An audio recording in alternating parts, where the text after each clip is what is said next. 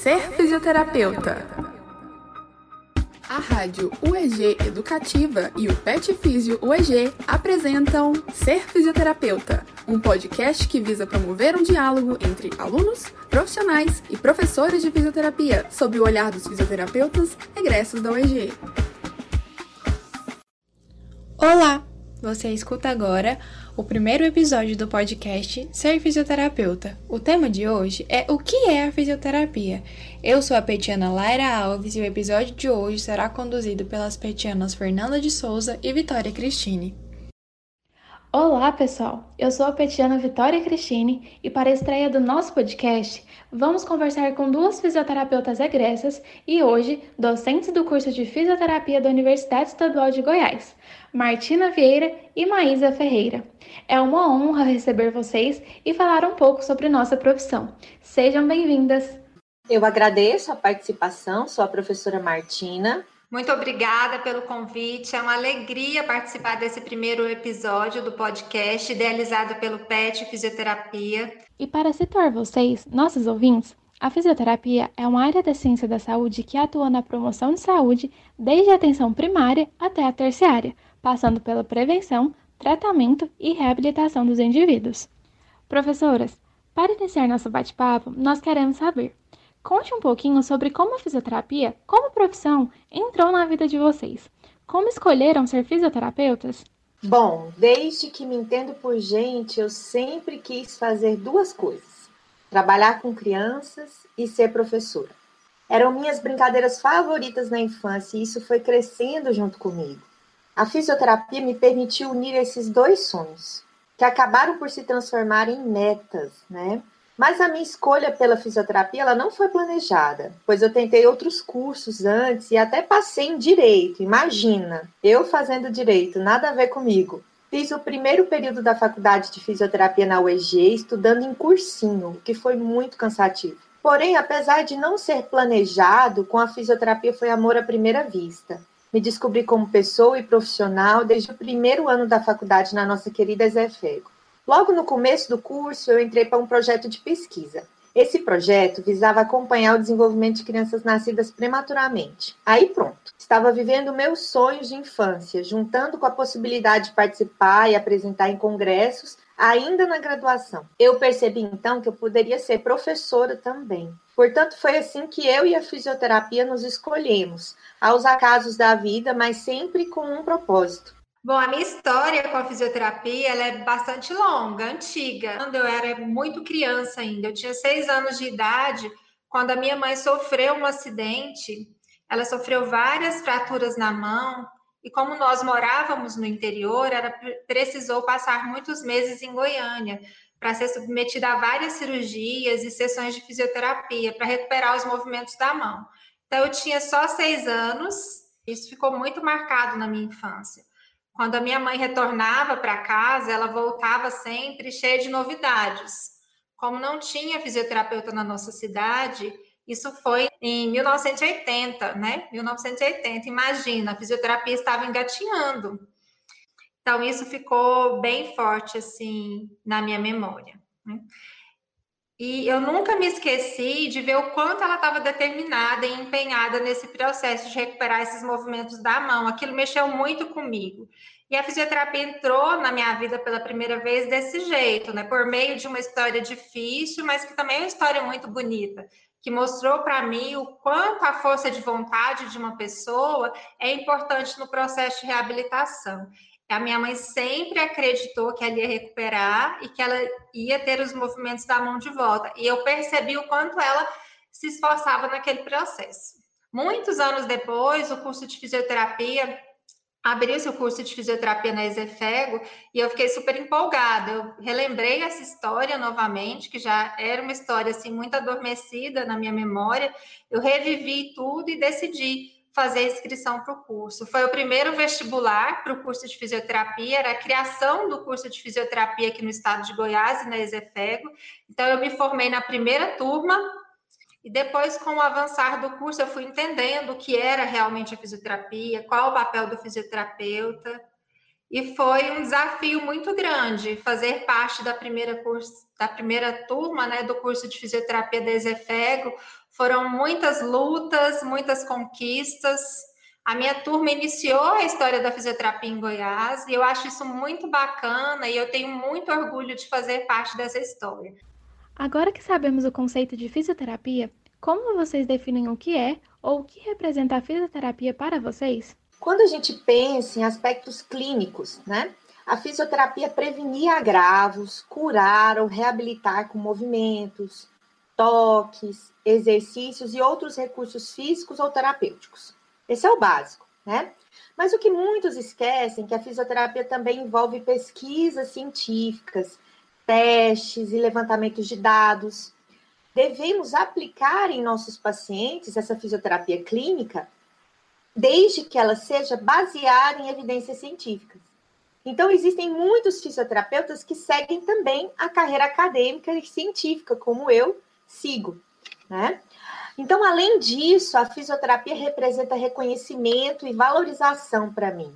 Quando eu penso nos pacientes que já atendi, nas crianças que participaram ou já que participam ou já participaram dos nossos projetos de extensão e pesquisa, eu percebo o carinho e consideração de cada família que aceitou os meus atendimentos e orientações. Principalmente as famílias com dificuldades financeiras, que são o foco dos atendimentos na universidade pública. A fisioterapia também representa, atualmente, independência para mim e para minha família. É maravilhoso, pessoal, poder reunir essas duas vertentes, a satisfação pessoal e a financeira. Bom, a fisioterapia é a profissão da minha vida. Foi por meio dela que eu consegui o meu primeiro trabalho de carteira assinada e o primeiro salário digno da minha vida. É por meio dela que eu obtive tantas conquistas na minha vida, tanto pessoal quanto profissional. A fisioterapia me possibilita sustentar a minha família financeiramente. Como eu venho de uma família muito simples, eu não ganhei nada, ou melhor, eu ganhei o que é de mais caro e de mais importante nessa vida, que é a possibilidade de ter bons estudos e de ter sido bem educado. Mas eu não ganhei dinheiro, não ganhei casa. Eu tudo que, que eu construí foi por meio do trabalho com a minha profissão enquanto fisioterapeuta e o trabalho do meu marido. Meu marido é professor de educação física e ele também se formou na Exefego. Nós nos conhecemos lá na Exefego. Então, tudo na nossa vida que nós fomos construindo passo a passo com muita dificuldade foi por meio da nossa formação na Exefego. Professora, e na opinião de vocês, qual o impacto ou qual a contribuição da fisioterapia na vida dos pacientes? Bom, então como eu falei antes que a fisioterapia representa independência para mim, né? Eu estendo isso aos nossos pacientes também. Se fosse resumir qual a contribuição da fisioterapia na vida dos pacientes, seria oferecer independência a eles. De forma geral, nós direcionamos possibilidades e adaptações para que cada indivíduo tenha controle sobre a sua própria vida. Desde aspectos mais cotidianos e de autocuidado, como comer sozinho, ir ao banheiro, manter sua própria higiene, subir escadas, entre outros até atividades sociais e de trabalho. Então, nós não podemos esquecer que, se garantirmos a independência, estamos proporcionando dignidade a esses indivíduos. Esse, para mim, na minha opinião, é um dos grandes méritos da fisioterapia. A fisioterapia é fundamental, ela é decisiva no processo tanto de prevenção quanto de recuperação da funcionalidade do, de uma pessoa, né? A minha área de atuação é a neurofuncional. Eu trabalhei 10 anos com crianças, principalmente com bebês e com crianças, e nos últimos 10 anos eu estou atendendo principalmente pacientes adultos e idosos, sempre na neurofuncional. E a fisioterapia é fundamental no processo de reabilitação e readaptação, tanto das crianças quanto dos adultos e dos idosos. Cada fase da vida com a sua particularidade, com as suas especificidades, mas o nosso papel sempre fundamental com esses pacientes. É muito bom você ser capaz de ajudar um paciente a recuperar funções perdidas, acompanhar ganhos diários, a retomada da realização de atividades do dia a dia, é muito maravilhoso. Cada olhar emocionado do paciente, cada agradecimento, às vezes silencioso, por um olhar, por um gesto, tanto esse agradecimento que vem do paciente, quanto o agradecimento que vem da família, é muito bom, enche nosso coração de alegria e faz tudo valer a pena. Então, para finalizar nossa entrevista, qual dica vocês dariam para quem quer se tornar um fisioterapeuta? Bom, ser fisioterapeuta é desafiador, pois é uma ciência da saúde que muda constantemente e exige muito estudo e reciclagem profissional, de conteúdo e de aplicações. Então, a primeira dica vai depender só de cada um, né? Estudar muito é o primeiro passo. As outras dicas envolvem o empenho acadêmico, então participem de projetos de pesquisa e extensão, de congressos, de cursos, aproveitem as oportunidades agora. E algo que pessoalmente ajuda muito é ter foco no que você quer. A fisioterapia tem tantas áreas e oportunidades, e se você alinhar o seu potencial com algo específico, ao invés de querer abraçar tudo, você vai acabar tornando sonhos as metas a serem alcançadas. Então, tudo fica mais palpável quando planejado. Essa é a minha dica. Primeiro, é preciso saber que não vai ser fácil.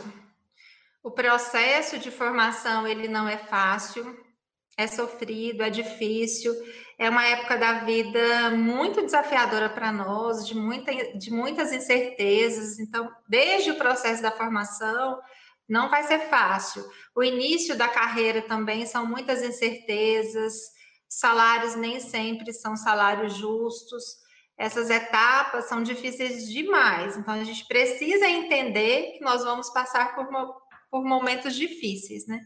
E a consolidação da carreira, é um processo que é construído lentamente. Então, a gente constrói a nossa carreira desde o primeiro dia que a gente entra na faculdade. Então, você precisa entrar na faculdade já levando a sério a sua carreira profissional. A gente não constrói a carreira profissional depois que a gente se forma. A gente constrói desde o primeiro dia, com a imagem que a gente deixa perante os nossos colegas, com a imagem que a gente constrói com os nossos professores, os nossos pares. Então, essa formação e, esse planejamento da carreira, ele tem que começar muito precocemente. Eu, em nome do PET, agradeço vocês, professoras, pela disponibilidade em vir falar com a gente, por nos conceder palavras que foram tão importantes, relato da vida de vocês, que com certeza vão agregar na vida de todos que ouvirem esse podcast. Muito obrigada pela participação. Muito bom participar com vocês aqui. Espero ter contribuído da melhor forma possível. Foi emocionante escrever, né, e falar sobre isso. E muito obrigada. Um abraço. Parabéns pela iniciativa de vocês e por estarem sempre trazendo novidades para nós. Muito obrigada mesmo. E esse foi o tema do episódio de hoje, que contou com a participação das professoras Martina e Maísa. Fiquem agora com os quadros Pet Explica e Pet Stop. Pet, explica!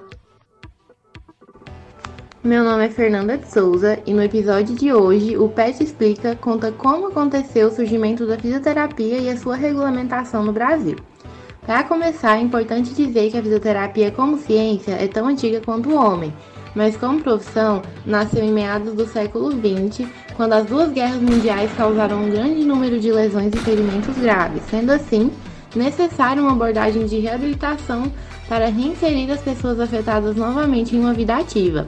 Já a sua regulamentação no Brasil só aconteceu oficialmente no dia 3 de outubro de 1969, quando foram estabelecidos seus direitos por meio do Decreto de Lei nº 938/69, no qual a fisioterapia foi reconhecida como um curso de nível superior.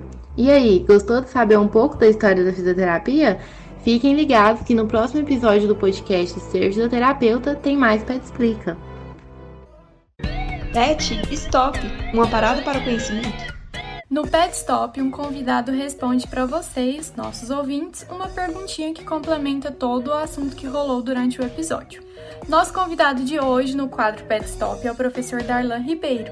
Ele é fisioterapeuta, egresso e docente do curso de fisioterapia da Universidade Estadual de Goiás, fisioterapeuta no Centro de Reabilitação e Readaptação Dr. Henrique Santilho CRER, e conselheiro regional efetivo do Conselho Regional de Fisioterapia e Terapia Ocupacional da 11ª Região.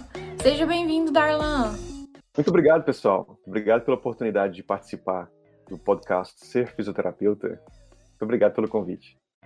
Professor Darlan, explique um pouquinho sobre o que é e qual a importância do sistema COFITO e CREFITO.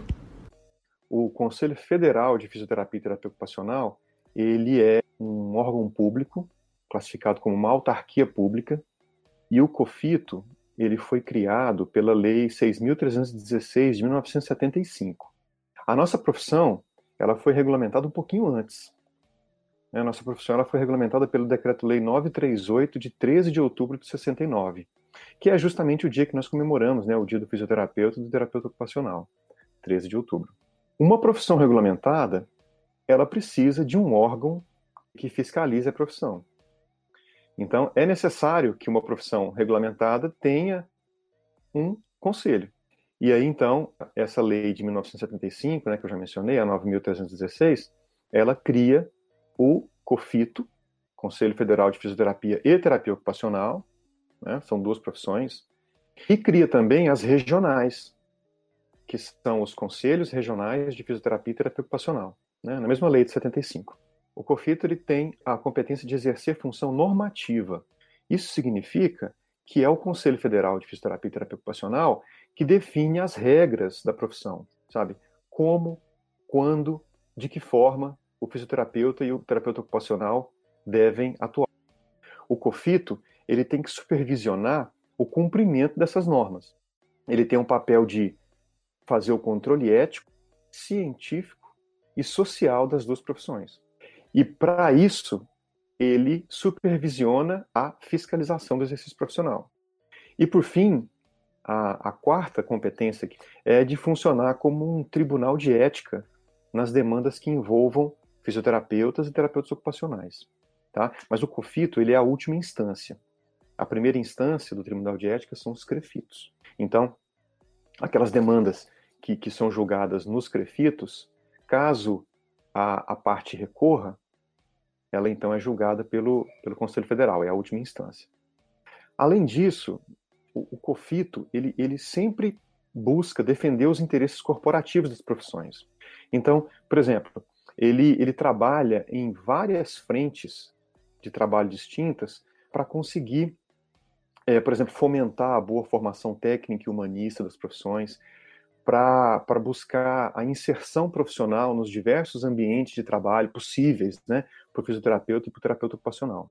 Então, dentro dos limites de competência do COFITO, ele também faz esse trabalho de buscar defender os interesses, os interesses das profissões. E a respeito dos crefitos, né, cada crefito ele tem uma jurisdição. Então, por exemplo, o nosso crefito, que é o 11, ele, a jurisdição do crefito 11 é Distrito Federal e Goiás. Os crefitos, eles têm algumas atribuições próprias também. A primeira delas é o registro. O registro do profissional é feito nos crefitos.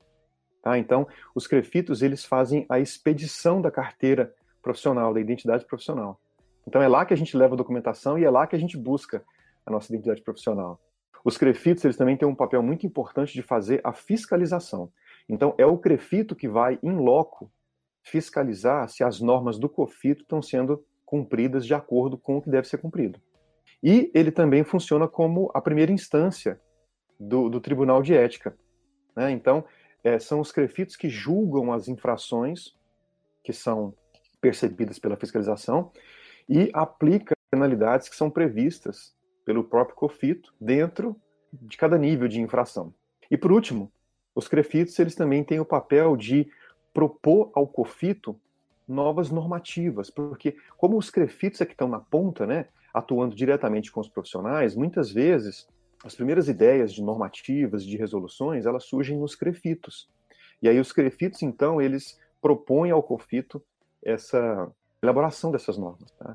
Então, assim, eu acho que explicando o papel de cada um, já dá para a gente entender que esses órgãos eles têm uma importância crítica para a profissão. Primeiro, como eu disse no começo, toda profissão que é regulamentada, ela precisa ter esses órgãos que são criados por lei, né, uma lei federal que cria esses órgãos, para que consiga exercer todos esses aspectos de normatizar, fiscalizar e também de defender os interesses das profissões que estão sobre, sobre a jurisdição desses órgãos. Muito obrigada, professor Darlan, pela sua participação.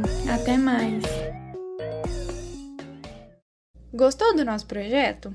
Acompanhe nosso podcast nas principais plataformas de podcast e acompanhe também todas as ações do Pet Physio pelas nossas redes sociais, no Instagram arroba e no site petfisioueg.wordpress.com. Até o próximo episódio. Vocês acabaram de ouvir o podcast Ser Fisioterapeuta. Esse podcast é uma produção da Rádio UEG Educativa e do PET Físio UEG. Coordenação de Rádio Teledifusão, Marcelo Costa. Coordenação da Rádio UEG Educativa, Thaís Oliveira. Coordenação do PET Físio UEG, Tânia Ramu. Direção do podcast, Tânia Ramu. Edição de áudio, roteiro e locução, Grupo PET Físio. Produção, CriaLab, UEG.